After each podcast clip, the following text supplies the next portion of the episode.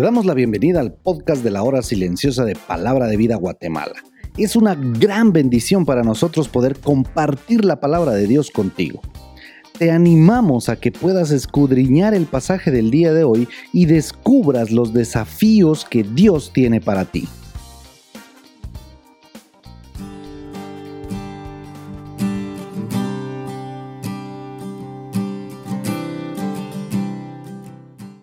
Espero que el Señor te esté bendiciendo mucho en este tiempo.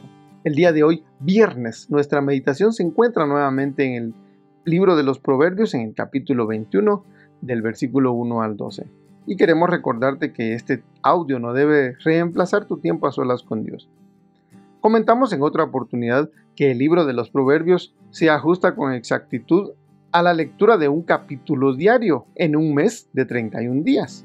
Siete meses del año cuentan con 31 días. Pero recordamos también a MacArthur mencionando Isaías 28, 9 al 13, porque mandamiento tras mandamiento, mandato sobre mandato, renglón tras renglón, línea sobre línea, un poquito aquí, otro poquito allá. Él comenta que la repetición es la forma en que de niños aprendimos. Y aun cuando crecemos, hacemos y hacemos algo. Entre más veces lo hacemos, más hábiles somos. Y en este caso, más hábiles nos volvemos en la palabra de verdad como dice el apóstol Pablo a Timoteo en el capítulo 2 de su carta. Le dice, debe ser un obrero aprobado, que usa bien la palabra de verdad, o que la interpreta bien, o que la explica bien. Te animamos a que puedas con nosotros iniciar un plan de lectura de la palabra de verdad. Entramos al capítulo 21 de Proverbios y vemos al escritor que seguramente no comprende a cabalidad la grandeza de nuestro Dios, al igual que nosotros pero en su entendimiento finito nos dice, así como el cauce natural de los ríos, lagos y mares, Dios los acomodó para que corrieran las aguas. Exactamente así es el corazón del rey en la mano de Jehová.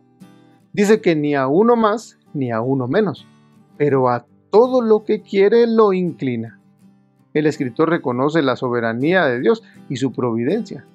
Hoy la gente reclama libertad, pero, ¿qué libertad? ¿Libertad de qué? O tal vez es más acertado preguntar, ¿libertad de quién? Y en este punto debemos preguntar, ¿quién está libre? ¿O quién está fuera del dominio sempiterno del eterno Dios? Los ejemplos son claros y lo sabemos.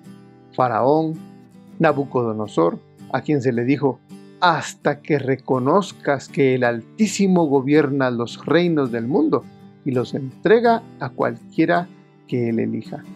A todo lo que quiere lo inclina.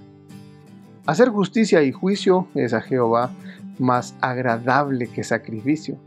Tenemos aquí una contrariedad porque somos dados a hacer muchas cosas, digamos, sacrificarnos, con el sentido de que si me sacrifico o si hago más que el otro, soy mejor o será mejor aceptado mi esfuerzo. Pero el consejo es, hagamos lo correcto y justo, porque eso le agrada más al Señor. Jesús lo remarca allá en Mateo 9, lo que pido de ustedes es misericordia, dijo, y no sacrificio. Traten bien a los demás, paguen lo justo, cobren lo que es correcto, entreguen a tiempo sus trabajos, agradezcan el esfuerzo y favores de los demás.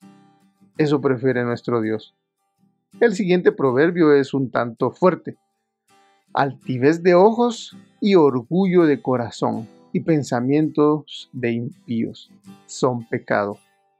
Salmo 38, 6 dice que al altivo lo mira de lejos.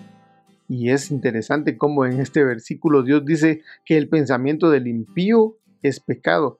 Quiere decir entonces que aunque sea un buen negociante, una buena persona que se dedica a hacer caridades, por ejemplo, ayudar a su prójimo, hacer campañas de salud y no cobrar, sus pensamientos, cualesquiera que sean, son contados como pecado. Y te recuerdo que necesitan escuchar al Salvador a través de ti que me estás escuchando. Hemos dicho que las riquezas en sí no son malas. Y el escritor da una dirección por donde tomar este tema del dinero y las posesiones, indicando que si se obtienen sin esfuerzo ni trabajo, o si son producto de mentiras o trampas, son como la nube que se esfuma y son una trampa en sí mismas. El escritor nos recuerda la importancia de corregir la conducta del burlón, del escarnecedor. Pareciera ser que la idea es que sea de manera pública, de manera que quienes vean sean aquellos que han de recibir el beneficio de esa corrección. El escritor habla de los ingenuos. Diremos que son quienes no tienen instrucción y que están en proceso de aprendizaje. Y si el que está observando y atiende la instrucción es sabio, éste aumentará su sabiduría. Ahora tú vívelo. El consejo del escritor tiene como función exponer el beneficio que recibe el que atiende los consejos y se vuelve sabio. Y en sentido contrario, advierte la ruina del que ignora la instrucción. Conviértete en sabio sé esforzado en tu trabajo, haz negocios justos, humíate delante de la poderosa mano de Dios. No atesores bienes que vienen como producto de mentira. Y si ya eres sabio, los consejos son los mismos y te harán más sabio. Y de seguro te harán presentarte delante de Dios aprobado. Dios te bendiga.